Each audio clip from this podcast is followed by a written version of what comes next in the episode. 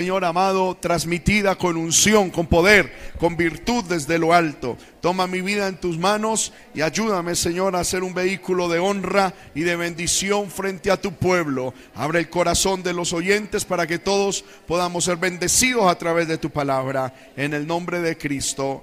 Amén y amén. Pueden sentarse, hermanos. Lo que Dios espera de alguien que ha resucitado. Con esta enseñanza quiero contestar la pregunta. De pronto alguien, alguien dice, hermano, ya recibí a Cristo y ahora qué? Amén. ¿Qué sigue? ¿Qué debo hacer? ¿Qué debo eh, seguir haciendo? ¿O qué, qué sigue después de recibir a Cristo? Hermano, el apóstol Pablo escribiéndole a la iglesia en Colosas, dice, si pues habéis resucitado. Ese sí, una alternativa lingüística en la traducción no significa tanto eh, como un condicional, sino más bien como un puesto que ya habéis resucitado. Amén. Ese sí no es un condicional. Pablo no está diciendo, si es que ustedes han resucitado. No, porque le está escribiendo a la iglesia, le está escribiendo al pueblo de Dios, le está escribiendo a aquellos que ya han recibido a Cristo en su corazón. ¿Cuántos han recibido a Cristo en su corazón? Amén. Aleluya. A usted y a mí que ya hemos recibido a Cristo en el corazón, Pablo nos escribe no diciendo si ustedes han resucitado, como, como si estuviera dudando. Amén. La palabra en griego significa puesto que habéis resucitado con Cristo. Amén. Ahora, usted y yo, como lo dije ahorita, hermano, ya hemos resucitado con Cristo. En el libro de Efesios, el capítulo 2, el verso 1, nos dice la palabra de Dios lo siguiente. Efesios capítulo 2, verso 1, dice, y Él, es decir, Cristo, os dio vida a vosotros cuando estabais, ¿qué? Muertos en delitos y en pecados. Amén. Dice, Él os dio vida cuando estabais muertos en delitos y pecados. Lo primero que tenemos que entender es que cuando estábamos sin Cristo en el corazón, estábamos muertos en delitos y pecados. Nuestros pecados nos habían hecho morir. Amén. De pronto estábamos vivos físicamente, pero espiritualmente para Dios estábamos muertos. Porque nuestros pecados, hermano, hacen separación, división entre Dios y entre nosotros. Y porque la paga del pecado es muerte. Por lo tanto, estábamos muertos para Dios. Físicamente corríamos, brincábamos, hacíamos muchas cosas, pero espiritualmente estábamos muertos, estábamos totalmente destituidos de la gloria del Señor. Pero bendito sea Dios que estando nosotros muertos en delitos y en pecados, Dios nos dio vida. ¿Cuántos han recibido la vida de Dios?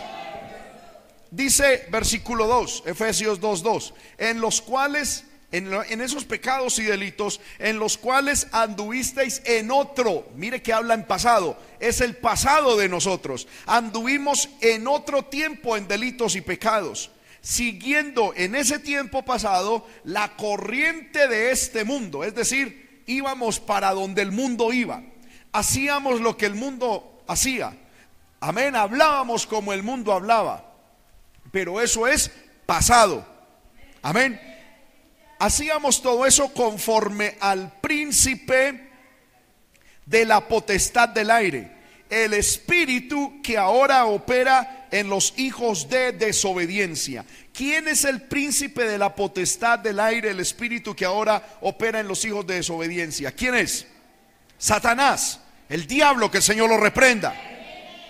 Él, él era el que nos gobernaba, él era el que nos mandaba, él era, hermano, el que nos incitaba y nos llevaba a hacer todo lo que hacíamos. Dice, entre los cuales también todos nosotros vivimos en otro tiempo. Quiero hacer énfasis, hermano, en eso, en el pasado, tiempo pasado. vivíamos en otro tiempo también en los deseos de la carne, haciendo la voluntad de la carne y de los pensamientos. Y éramos por naturaleza, ¿qué?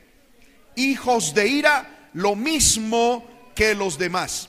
Cuando estábamos sin Dios en el corazón, nos guiaba tres cosas. Primero, la corriente del mundo. Segundo, el diablo que tenía autoridad sobre nosotros. Y tercero, la carne. Amén. Que estaba, dice hermano, viciada a los deseos engañosos del pecado. Es decir, nosotros estábamos, hermano, dirigidos por el mundo, la carne y el diablo. Pero Dios, versículo 4, que es rico en misericordia. ¿Cuántos dicen amén a eso? Dios que es rico en misericordia, por su gran amor con que nos amó, verso 5, aún estando nosotros muertos en pecado, nos dio que vida juntamente con Cristo. Por gracia sois salvos. Y juntamente con Él, es decir, con Cristo, nos resucitó.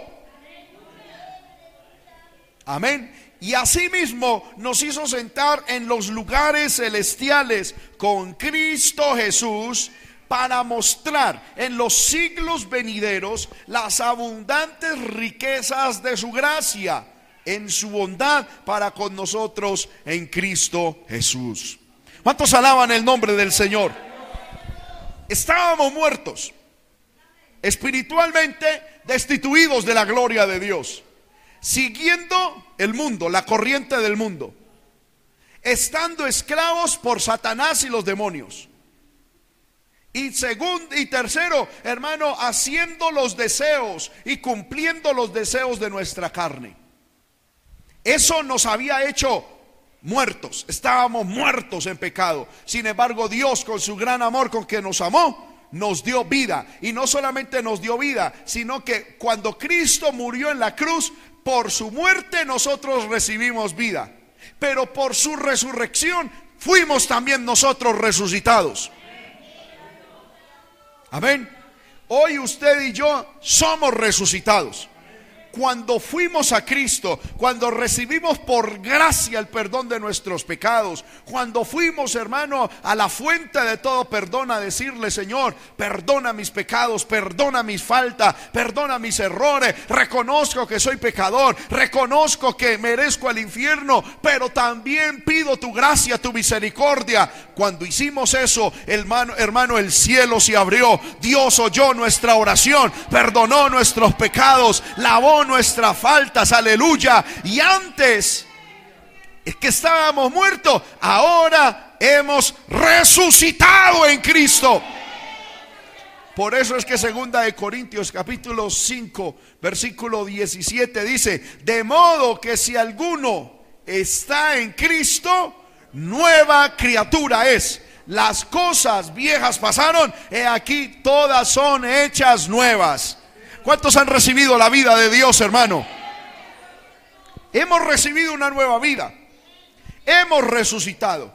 Ahora, eso en sí mismo es maravilloso porque estábamos muertos en delitos y pecados. Estábamos, hermano, destinados al infierno. Estábamos destinados a morir destituidos de la gloria de Dios. Pero bendito sea Dios. Aleluya. Como dice Romanos capítulo 5, versículo 8. Mas Dios muestra su amor en que siendo nosotros pecadores, Cristo murió por nosotros. Amén. Es decir, hermano, que siendo nosotros, estando muertos en esos pecados, en esos delitos, el Señor nos dio vida. Amén. Ahora, nos dio vida y nos resucitó. ¿Y qué? Y luego de ahí, ¿qué? Amén. ¿Qué se espera? ¿Qué espera Dios de nosotros los que por gracia hemos recibido la resurrección espiritual, el perdón de nuestros pecados? ¿Será que Dios quiere que nos quedemos ahí, estancados? Amén. Dando gracias, Señor, gracias porque me resucitaste. No, Dios espera algo de nosotros. Nos resucitó con un propósito. Nos resucitó y Él espera algo de nosotros. A mí me llama la atención eso, hermano, de saber de que Dios espera de nosotros. En el libro de Isaías, bendito sea el nombre del Señor, aleluya. El capítulo 5 encontramos la parábola de la viña. Isaías capítulo 5, verso 1.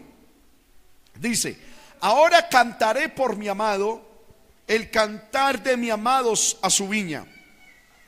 Es decir, el profeta Isaías escuchó de Dios un poema, un cántico que Dios le dedicaba a su viña, que en este caso es Israel. E Isaías canta por su amado, es decir, por Dios, la canción que Dios le cantaba a Israel. Tenía mi amado una viña en una ladera fértil. La había cercado y despedregado y plantado de vides escogidas.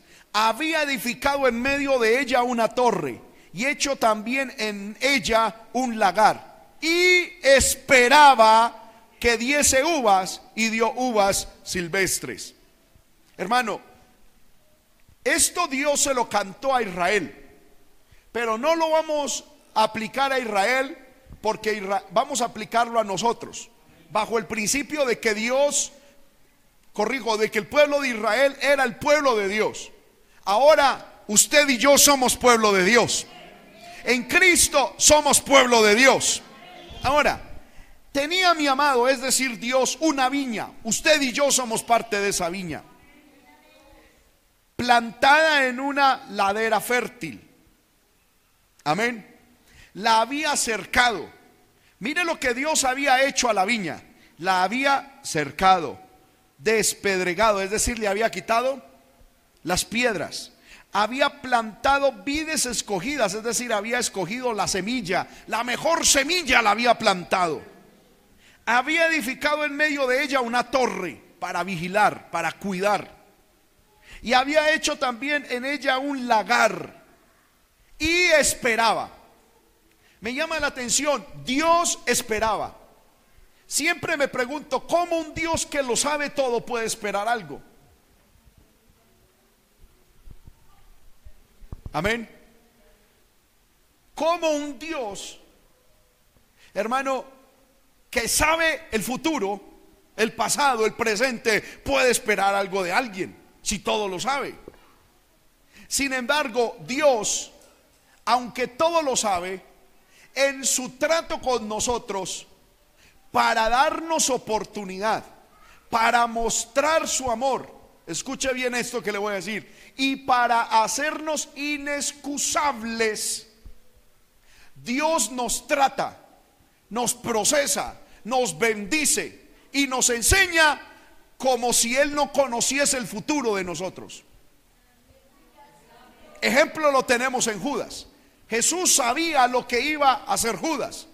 Desde antes, hermano, Dios sabía que Judas iba a entregar a Jesús, que lo iba a traicionar.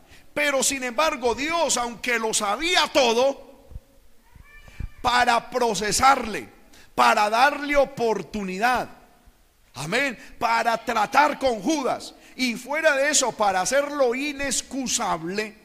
Y también como enseñanza para nosotros, Jesús trató a Judas como si Jesús no supiese el futuro de Judas. Porque lo hizo su, su amigo más cercano, le entregó el dinero Amén. Le entregó los fondos de la pequeña iglesia.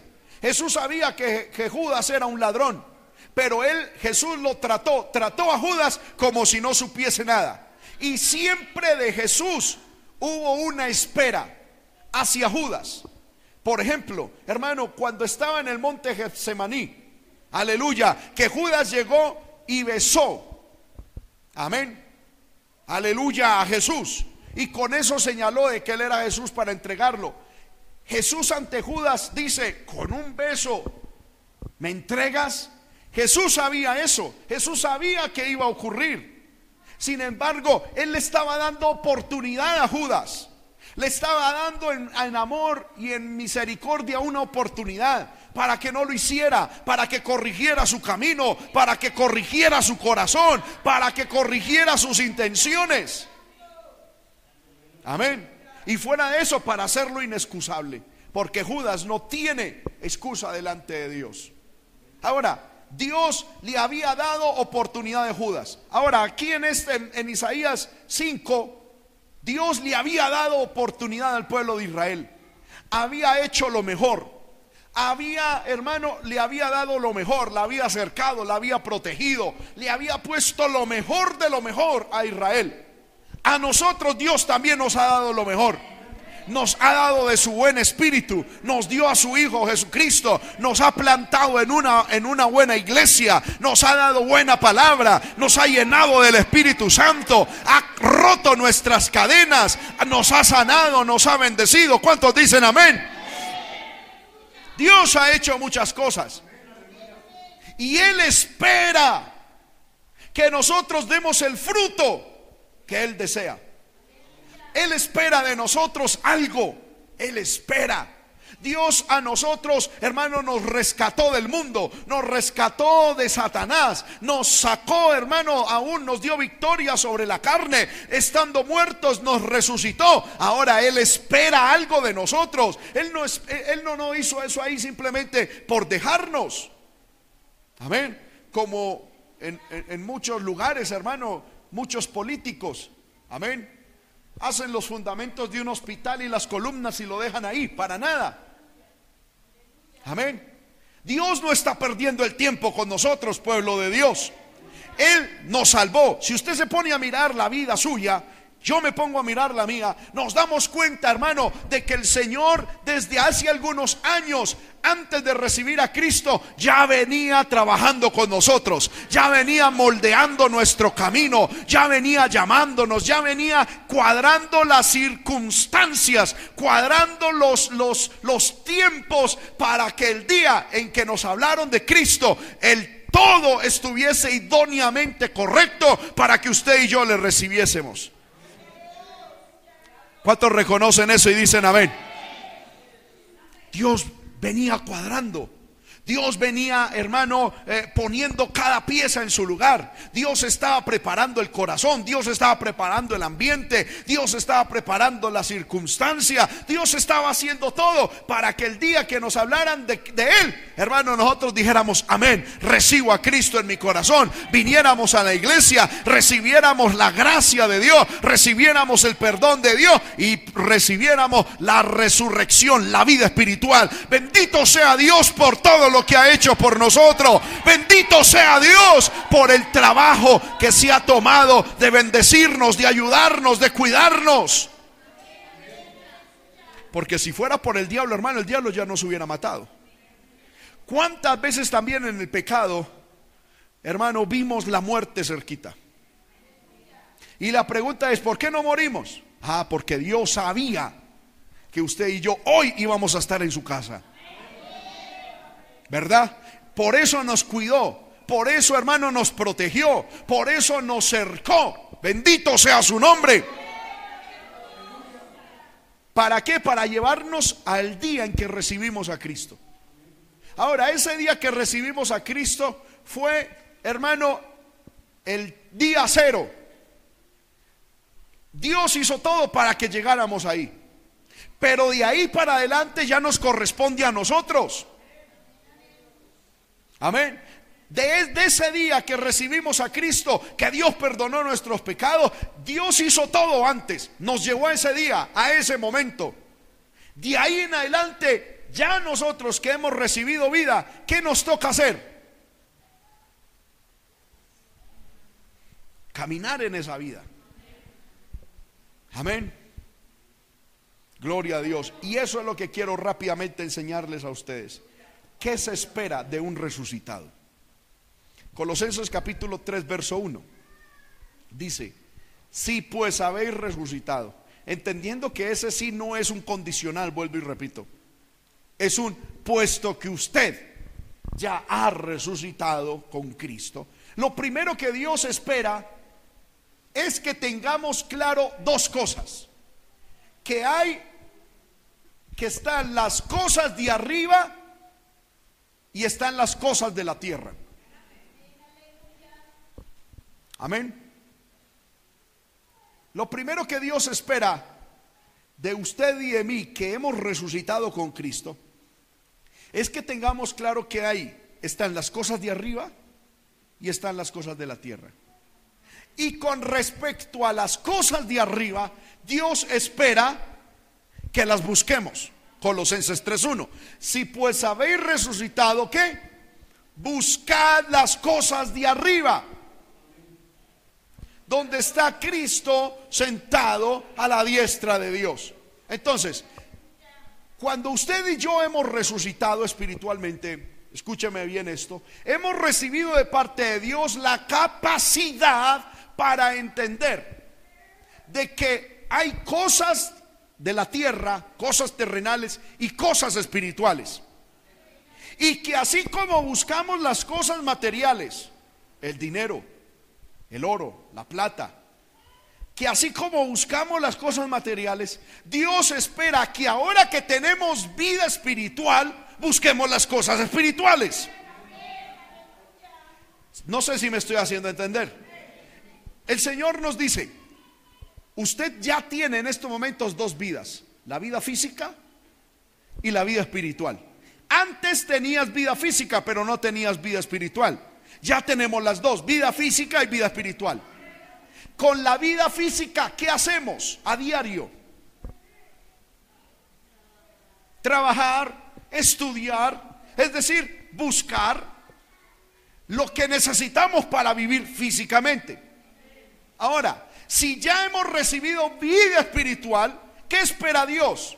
Que hagamos en lo espiritual.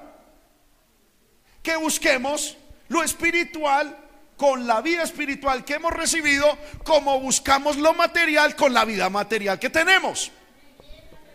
El Señor no espera que dejemos de buscar lo material por buscar lo espiritual. Ni que dejemos de buscar lo espiritual por lo material. No. Dios espera, ya que tenemos vida espiritual, busque lo espiritual. Con la vida material, trabaja, estudia, mantén tu hogar, haz lo que tengas que hacer. Pero ya que recibiste vida espiritual, también busca lo espiritual, busca las cosas de arriba, busca lo de Dios, busca crecer en Dios. Jesús dijo en Mateo capítulo 6, versículo 33 un texto muy conocido por todo el pueblo de Dios. Mateo 6:33 dice, mas buscad primeramente el reino de Dios y su justicia, y todas estas cosas os serán añadidas. Mire que el Señor dice, ya que ustedes tienen vida espiritual, vuelvo y corrijo, cuando ustedes tenían vida material, solo vida material, dedicamos el tiempo únicamente a buscar lo material, porque solamente teníamos vida para lo material. Ahora que tenemos vida espiritual, Dios espera que busquemos también lo espiritual, porque para eso nos dio vida espiritual, para que busquemos en esa área lo espiritual. Pero no solamente Dios espera que ya que hemos resucitado, busquemos lo espiritual, sino que lo espiritual sea lo primero. Jesús dice, buscad primeramente el reino de Dios y su justicia. Es decir, cuando usted y yo nos levantemos, lo primero que tenemos que tener en mente, lo primero que debe de haber en el corazón, no es bañarnos rápidamente para el trabajo. Eso hacíamos cuando no teníamos vida espiritual y no resucitaba, habíamos resucitado. Lo que había en la mente era los placeres de la carne, los placeres de la vida, el mundo y el diablo. ¿Sí o no?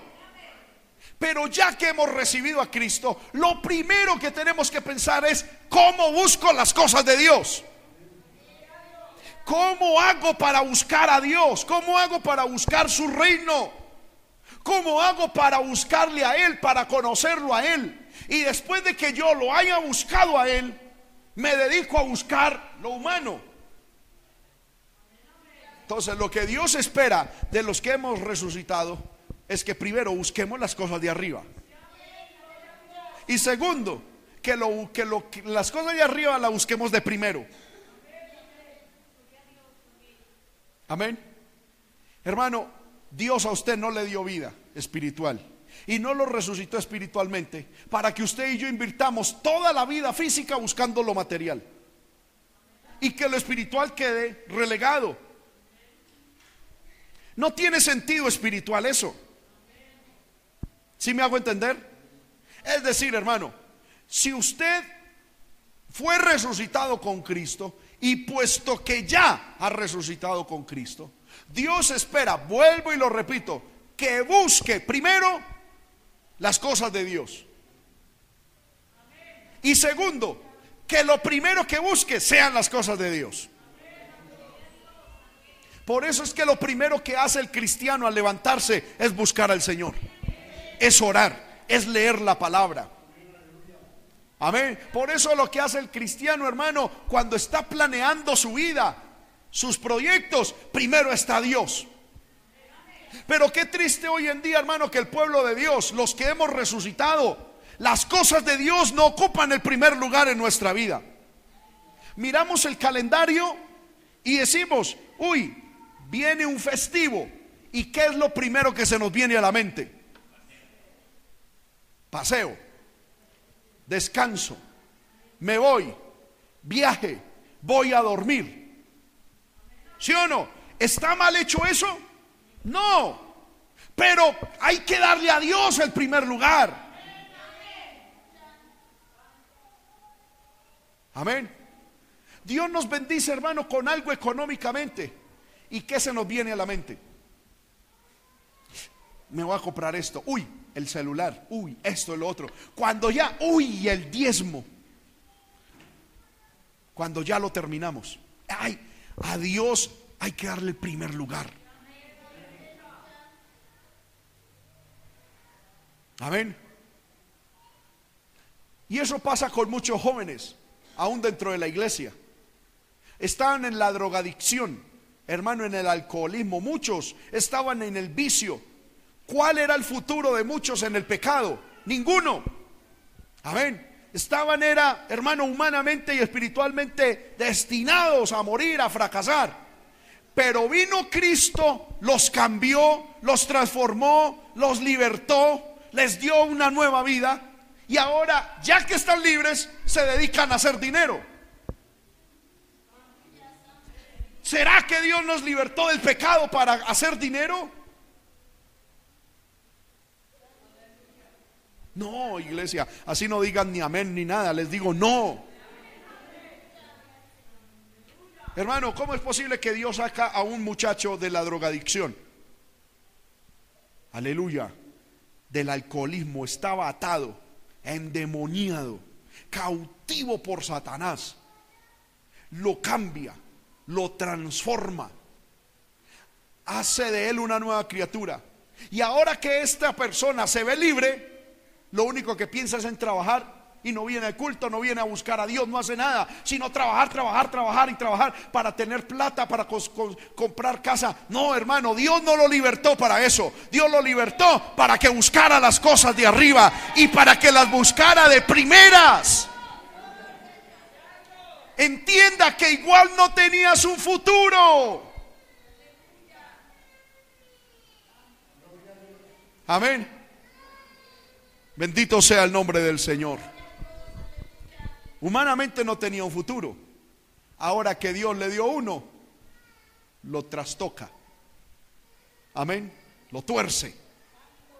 Cuando no buscamos a Dios. Hermano, Dios a usted y a mí nos dio vida para que le buscáramos a Él. A Él. ¿Cuántos levantan su mano y dicen amén a eso? Lo segundo que Dios espera es que con las cosas de arriba, primero las busquemos. Y segundo, pongamos la mirada en las cosas de arriba, no las de la tierra. Jesús lo explicó de esta manera. Donde esté vuestro tesoro, allá estará vuestro corazón. Mire hermano, si usted tiene una coquita, o cómo se llama, una vasija con oro, y usted la tiene guardada en un lugar, ¿usted dónde todos los días piensa? O sea, amén, en ese lugarcito. Hay gente, hermano, que se hacen pequeñas, hace pequeños huecos en la pared y ahí lo ponen, lo tapan con un, con un cuadro, con algo, amén. Y, ahí ellos saben, no se ve, pero ahí yo tengo, o en una cuenta bancaria, amén. Digamos que usted tuviese una bendición y que le llegue un buen dinero. Usted lo pone en una cuenta bancaria. Y yo he visto cantidad de personas, hermano, tienen la cuenta bancaria, pero eso todas las noches antes de acostarse, por el computador y por el celular, miran. Ahí está, gloria a Dios. No han gastado nada, pero al otro día van. Ahí está. ¿Sí o no? No han comprado nada ni han invertido nada, pero al otro día, ¿por qué? Porque donde está el tesoro, allí está el corazón. ¿Sí o no? Yo he visto hermanos, que, que, Dios, o sea, ellos están andando a pie y de un momento a otro Dios les concede la bicicleta. Ya no andan a pie, tienen la bicicleta. Hermano, y eso la miran. Amén. Y la miran. Muy bien, se van por allá y al ratico vuelven y miran la bicicleta como si no la conocieran. Y la bicicleta. Y al ratico ven y un trapito y la limpian. Amén. Y al ratico, hermano, vuelven y, las miran y vuelven y las miran. ¿Por qué? Porque ahí está su tesoro. Y cuando Dios le permite cambiar esa bicicleta por una moto, hermano, les provoca sacar a la esposa de la cama y dormir con la moto. Amén. Y eso miran la moto y la moto y la miran de lejos, le toman fotos con, eh, el celular, hermanos se toman fotos con ella, eso una cosa y la motico y la motico. Ah, pero cuando Dios les da carro, Amén. Eso llega, hermano. Y se bajan. Amén. Se bajan por este lado y no, y ellos tienen que mirar el carro de lejos, de cerquita, de un poquito más lejos, van y le dan la vuelta. Hermano, lo cuadran y en la noche se levantan dos o tres veces a mirar el carro, a ver qué ha pasado con el carro. ¿Por qué? Porque es el tesoro del corazón. Y donde esté el tesoro, ahí está el corazón. Y no estoy diciendo que eso sea malo. Si usted lo quiere hacer, amén. Yo no le pongo mucho sí, a eso. Amén. Hay veces peco antes por descuidado con esas cosas materiales. Amén. Lo que quiero decir es que así como usted cuida lo material y lo rodea y todos los días va y le echa ojito. Amén. Mira, hermano, es que aún yo lo he visto con hermanos hasta con las plantas. Amén plantan una, un aguacatico y ya salió la primera hojita y eso le echan ojo en la mañana. En la tarde van a ver si de pronto todavía está ahí. Amén. Y en la noche vuelven otra vez y se acuestan contentos. Ahí está la matica. Al otro día vienen y, amén. Y yo no estoy diciendo que eso sea malo. Amén. Hay que cuidar lo que Dios nos ha dado. Pero si así lo hiciéramos espiritualmente con lo que Dios nos ha dado, Mire que lo que usted ama, lo que para usted es valioso, usted lo mira y lo remira y lo observa y lo admira y vuelve y lo readmira y lo reobserva y lo ve y lo revé. Bueno, ¿sí o no? Porque usted lo ama. Cuando hermano a un adolescente o a un joven se le da un celular bueno nuevo por primera vez. Amén. Eso, hermano, lo mira y eso no sabe ni qué hacer con eso. Y bueno, esa es la tendencia del ser humano. Yo no estoy diciendo que eso sea mal. Lo que estoy diciendo es, eso lo que Dios espera. Con usted y yo que hemos resucitado. Porque cuando usted y yo hemos resucitado espiritualmente, no hemos recibido un carro, un celular, una bicicleta, una moto. Hemos recibido el Espíritu de Dios en nuestra vida.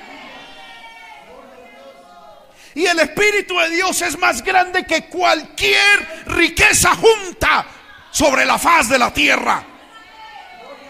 El Señor quiere que pongamos la mira en lo que hemos recibido. Que usted cuide el Espíritu Santo de Dios y revise el Espíritu de Dios en la mañana, a mediodía, en la tarde, que se levante en la noche y diga, ¿cómo está el Espíritu de Dios en mi vida?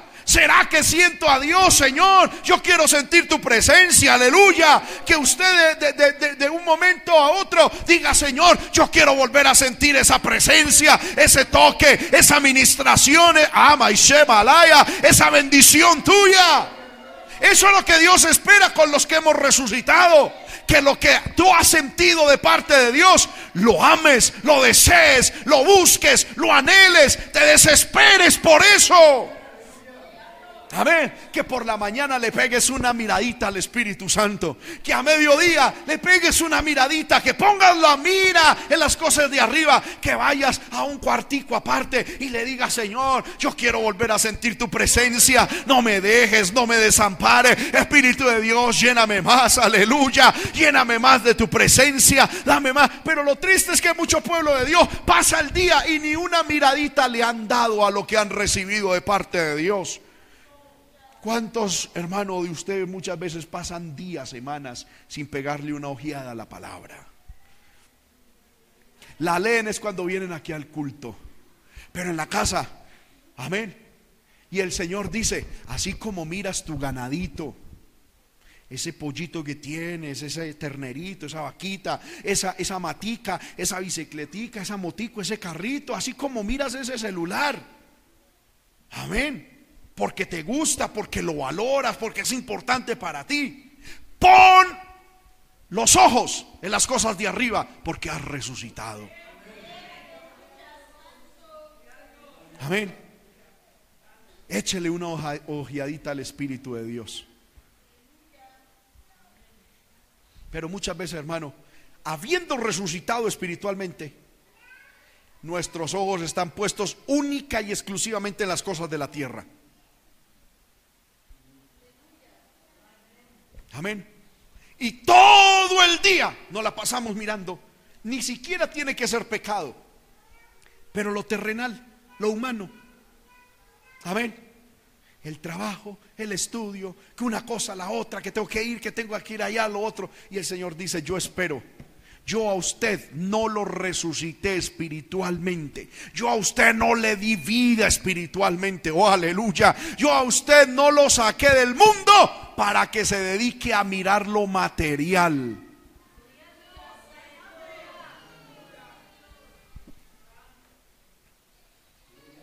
Yo le di vida para que recibiera cosas espirituales y para que las cuide. Dios nos ha dado cosas, hermano, para que las cuidemos, para que las conservemos, para que las amemos. Amén. Mire, hermano, yo he visto, y no, no, no quiero juzgar, pero yo digo, si eso es así físicamente, ¿cómo será lo espiritual?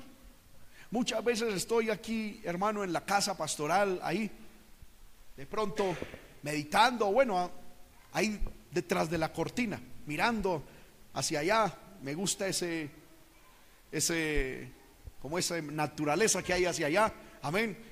Para pensar, para reflexionar. Y muchas veces ahí detrás de las cortinas yo veo que pasan cristianos de esta iglesia al frente de la iglesia. Y ni una miradita al templo. Y yo digo, sospechoso.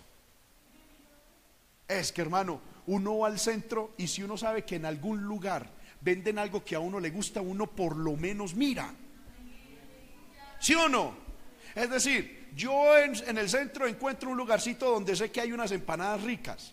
Así no vaya a comprar y vaya de afán y así vaya en el carro, uno le pega una miradita a ver si de pronto todavía están ahí. ¿Sí o no?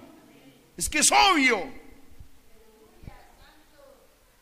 Y uno muchas veces ve cristianos que pasan al frente del templo y es como si aquí hubiera una taberna, un bar. Amén. Eso iba a decir. Hay gente que tiene más, los católicos tienen más reverencia con sus catedrales que muchos cristianos. Yo no estoy diciendo que usted se quite, no, pero hermano, lo que pasa es que esa actitud indica mucho. Amén. Indica mucho, hermano. ¿Por qué? Porque eso indica que el corazón está cargado con las cosas del mundo. David decía que sus afectos estaban en la casa de Dios.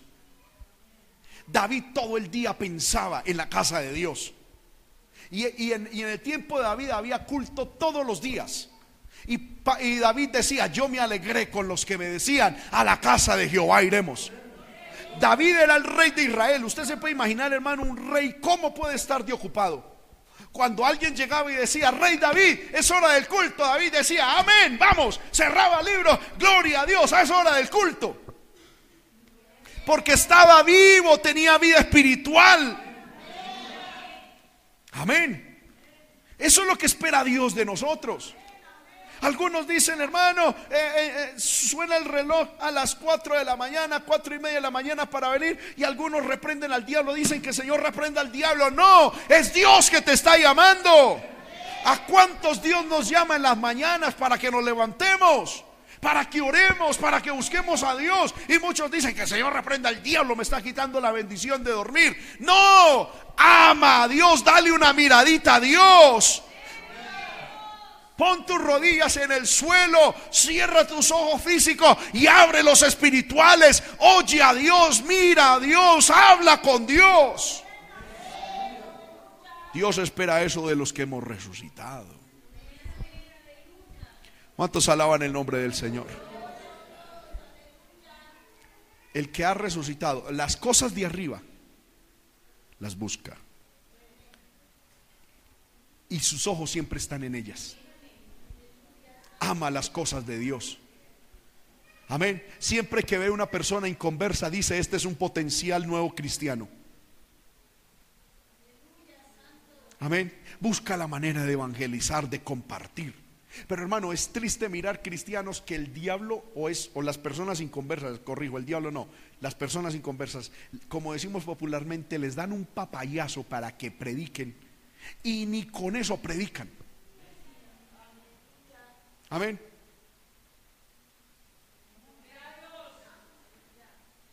Vienen hablando de pronto, eh, eh, Señor, venga, véndame un aguacate. Y entonces sale la hermanita ahí, véndame un aguacate. Y de pronto el señor del aguacate llega y le dice, ay, usted como que es cristiana, ¿cierto? ¿A qué iglesia va? Sí, sí, por allá lejos, véndame el aguacate rápido. Y que Señor reprenda al diablo, hermano. Les dan tremendo papayazo. Pero como no tenemos la mira, sino en el almuerzo, rápido, a las 12, a las 12, porque si no la gastritis, ay, rápido, rápido, rápido, el aguacate, rápido, hermano, los, la, mirada puesta en los ojos, hermano, el mundo muchas veces, los inconversos nos dan oportunidad de predicarles del Señor, pero como no tenemos los ojos espirituales abiertos a las cosas de Dios, sino a las cosas de la tierra. Amén. Aleluya. Hoy en día el pueblo de Dios se mantiene en unos afanes todos raros, para allá, para acá. Y el diablo lo único que nos pone a mirar son las cosas del mundo. Pero un resucitado, Dios espera que sus ojos estén puestos en las cosas de arriba. Se me viene a la mente, hermano, este texto, no lo tenía aquí, en el libro de Hebreos capítulo 11. Lo digo porque Vamos a buscarlo.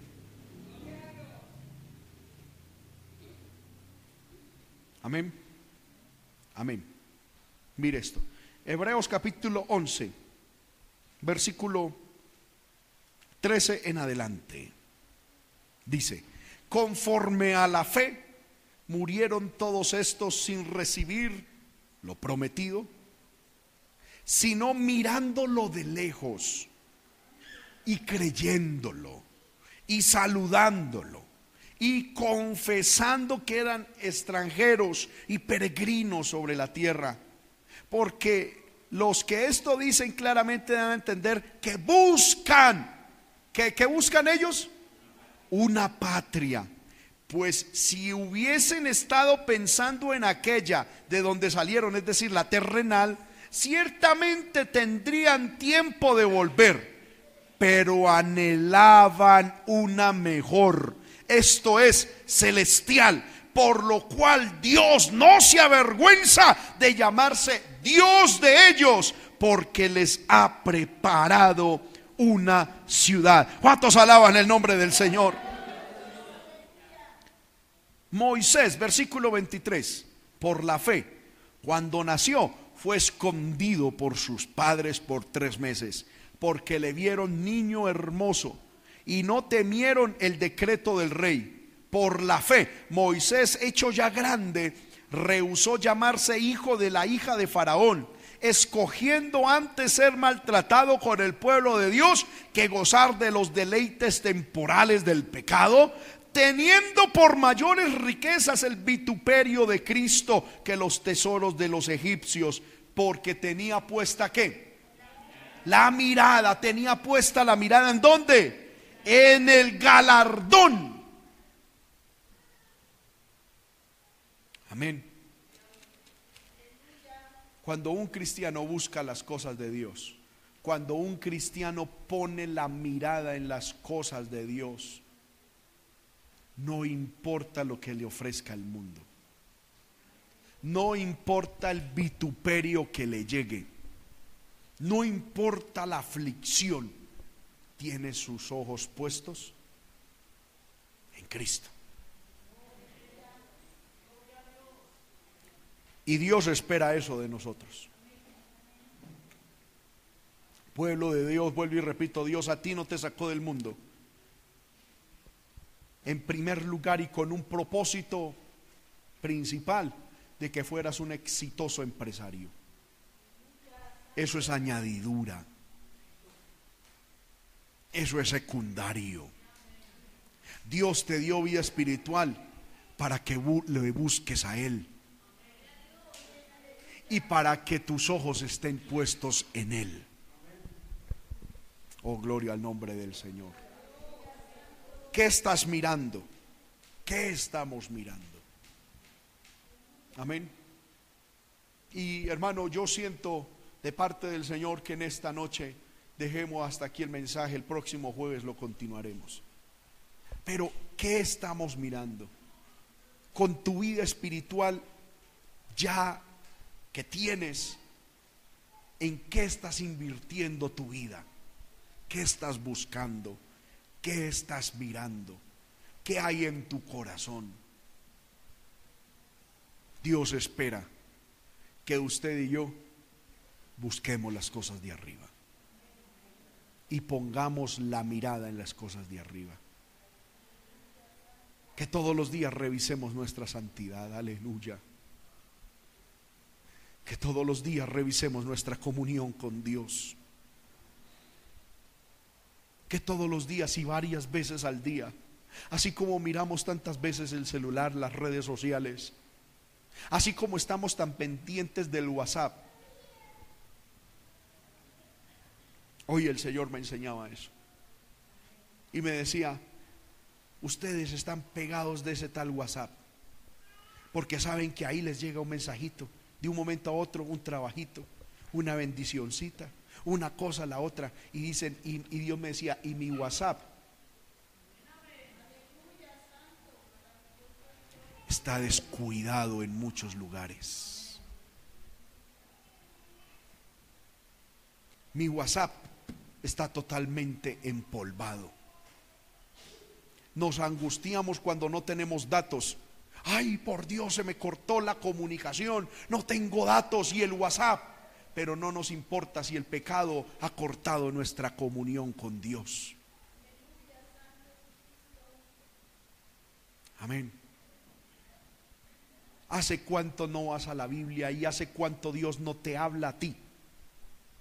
Porque hermano, eso es algo terrible.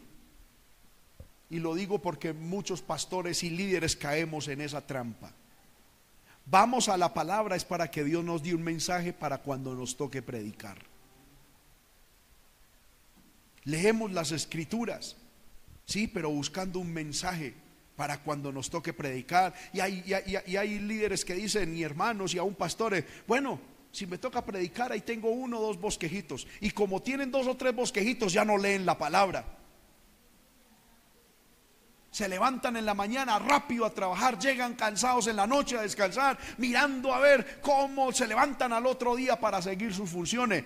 Pero no hay deleite en la palabra. No hay deleite, no hay tiempo de deleite en las escrituras. Y el diablo pone en la mente diciendo, no, estás bien, estás bien. Sí, estás bien mal. Dios a nosotros no nos ha dado vida espiritual para eso. Dios nos ha dado vida espiritual, aleluya, para que le busquemos a Él. Para que nuestra mirada esté siempre con Él. Oh, gloria al nombre del Señor, aleluya. Estemos de pie, hermanos, en esta hora. Aleluya. Oh, aleluya. ¿Cómo hemos torcido las prioridades, pueblo? ¿Cómo hemos permitido que Satanás nos desordene la vida? Aleluya. Aleluya, aleluya. Siendo todavía temprano, hermanos, yo quiero hacer una invitación. Si alguien desea pasar al altar y vamos a decirle al Señor que nos ayude, que nos ayude, vamos, pase aquí al altar y dígale, Señor, ayúdame a poner de nuevo las cosas en orden.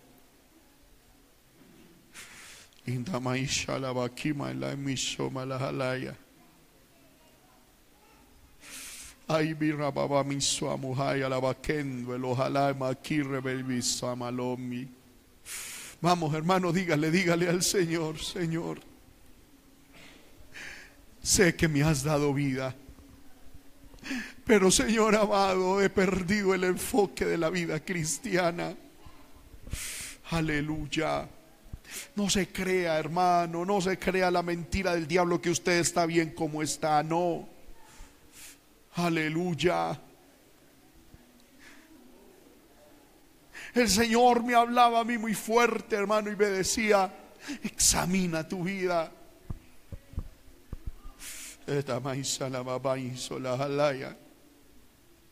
Y revele que me lea mi somalay, mi sojalaya. Se lo digo con mucho amor y con mucho respeto, hermano. Si Dios a mí me exhortaba y me hablaba fuerte, uno que se dedica totalmente 24 horas al día al servicio de Dios, se lo digo con mucho amor y con mucho respeto, no te dejes engañar por el diablo. No te dejes engañar por Satanás haciendo, haciéndote creer que estamos bien. No. Dios espera, Dios espera que hagamos algo con la vida espiritual que Él nos ha dado. Oh, aleluya, aleluya, aleluya. Aleluya, Dios espera más de ti. Dios espera más de mí. Dios espera más de la iglesia. Dios espera más de nosotros. El Señor a muchos, hermanos, déjeme decirle esto mientras usted ora.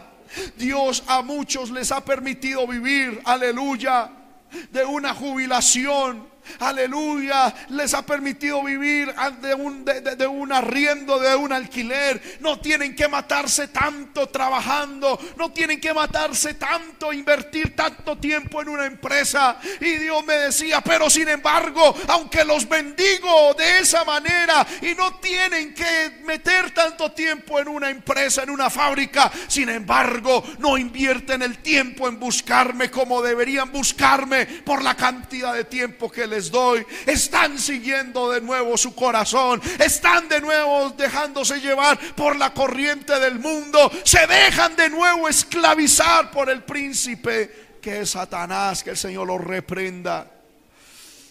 Dios a muchos hermanos les ha dado un estilo de vida en que pueden buscar a Dios.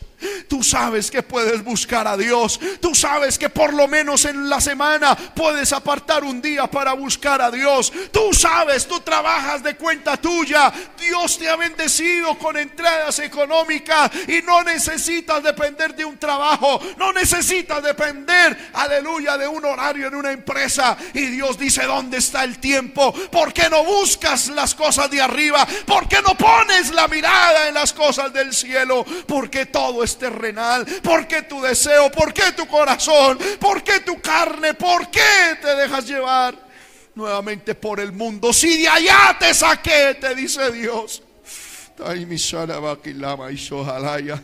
Si allá te saqué Dios, ¿por qué quieres volver? ¿Por qué quieres volver a de donde, de donde te saqué?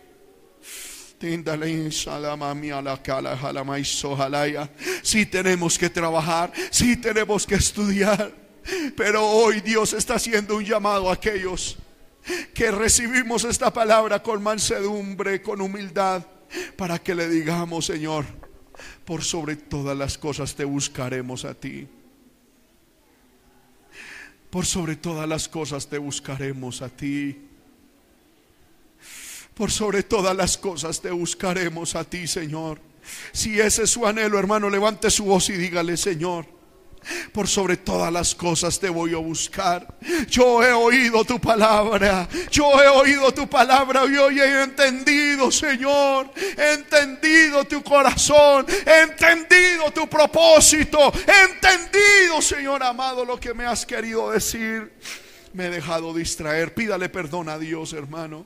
Pídale perdón al Señor, dígale, Señor, me he dejado distraer. Las cargas de la vida, los afanes de la vida, las responsabilidades, Señor amado, me han distraído un poco, pero hoy, gracias, gracias por de nuevo llamar mi atención. Dígale, gracias porque de nuevo llamas mi atención para poner, Señor, en orden las cosas, para poner, Señor amado, en orden, Señor, las prioridades.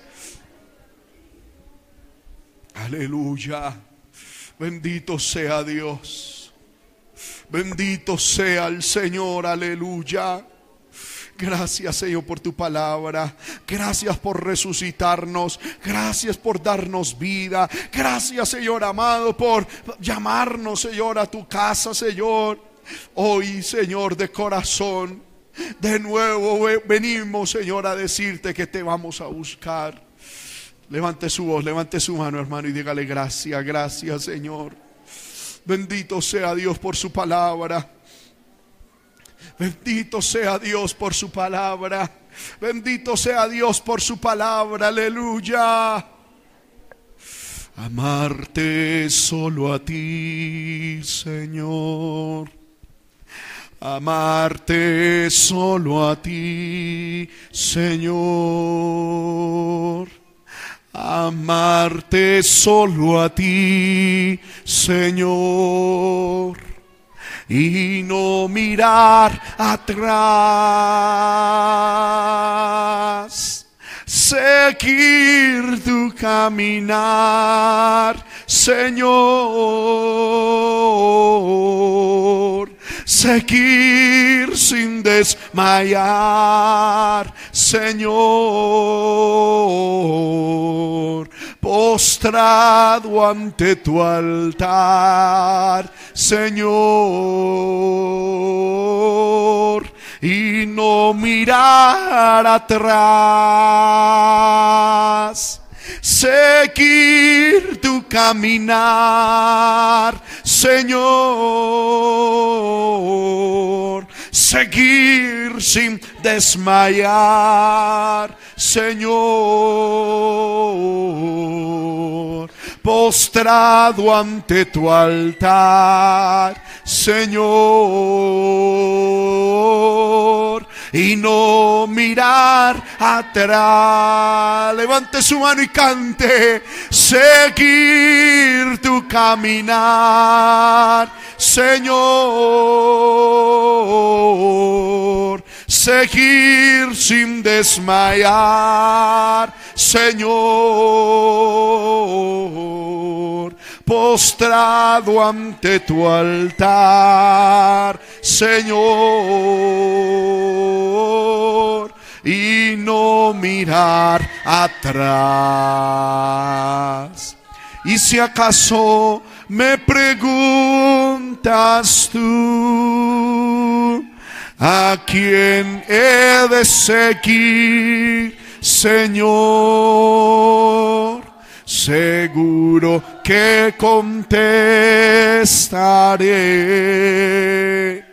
¿A quién sino a Jesús? Y si acaso me preguntas tú, ¿a quién he de seguir, Señor? Seguro que contestaré. ¿A quién sino a Jesús? Levantemos nuestras manos y cantemos, seguir tu caminar, seguir tu caminar, Señor. Seguir sin desmayar, Señor postrado ante tu altar, Señor, y no mirar atrás, seguir tu caminar, Señor, seguir sin desmayar, Señor postrado ante tu altar, Señor, y no mirar atrás. Aleluya, aleluya. Te alabamos, Señor, te glorificamos. Te damos la gloria, te damos la honra. Te damos la adoración, aleluya, aleluya. Bendito eres. Dele gracias a Dios por la palabra, hermano. Démosle gracias. Aleluya, bendito sea el Señor, bendito sea Dios. Recibe toda la gloria, recibe toda la honra, recibe toda la adoración. Mi alma te alaba, mi ser entero te adora, Padre. En el nombre de Jesús, invito a que demos un aplauso bien fuerte al Señor, hermano.